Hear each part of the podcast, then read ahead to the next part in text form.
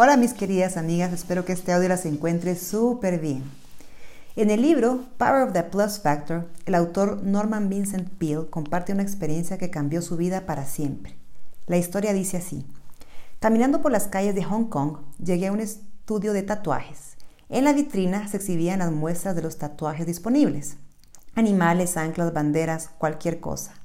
Pero lo que me impactó profundamente era ver que habían tres palabras grandes que podían ser tatuadas nacido para perder. Asombrado, entré a la tienda y señalando esas palabras, pregunté al artista tatuador chino, ¿en verdad hay alguien que quiera tener esa terrible frase tatuada en su cuerpo? El chino me vio, luego se golpeó la frente con los dedos y en muy mal inglés me dijo, antes de tatuado en cuerpo, tatuado en mente.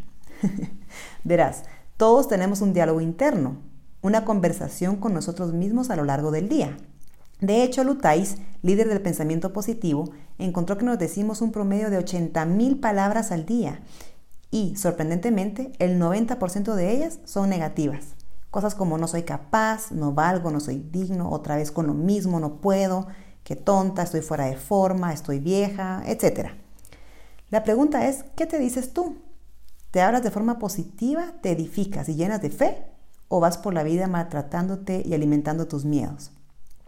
Me interesa platicarte de esto porque los pensamientos de derrota y desaliento son la principal razón que te impide ir tras tus sueños.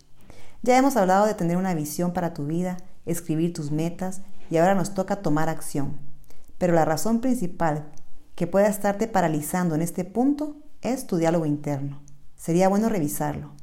Henry Ford solía decir, tanto si crees que puedes o si crees que no puedes, estás en lo cierto.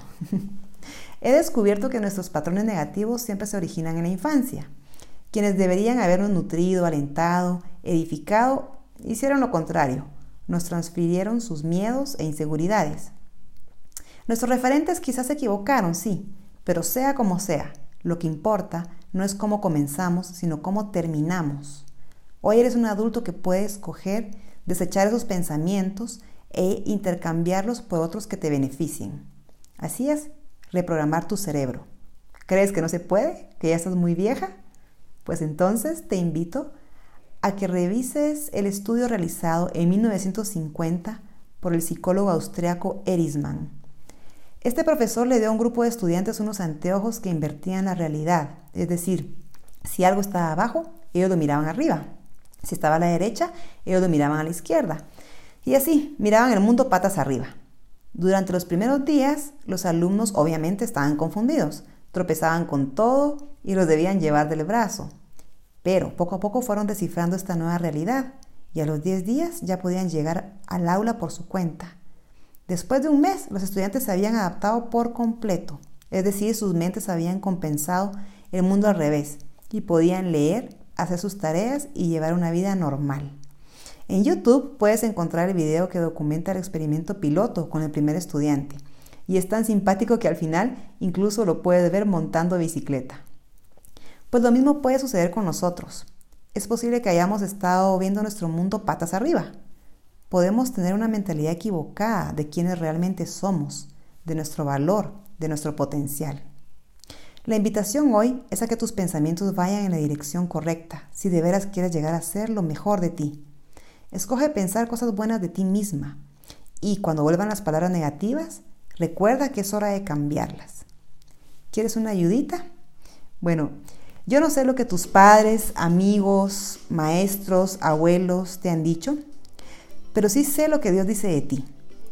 Él dice, eres bendecida, eres favorecida, eres escogida, eres digna de recibir amor, vales más que cualquier tesoro Eres capaz. Eres hermosa por dentro y por fuera. Tienes un futuro brillante por delante. Eres mi obra maestra. Eres mi hija amada. ¿Qué te parece si tatúas esto en tu mente? Así empezarás a alimentar tu fe y a matar de hambre tus miedos. Te mando todo mi cariño y hasta la próxima.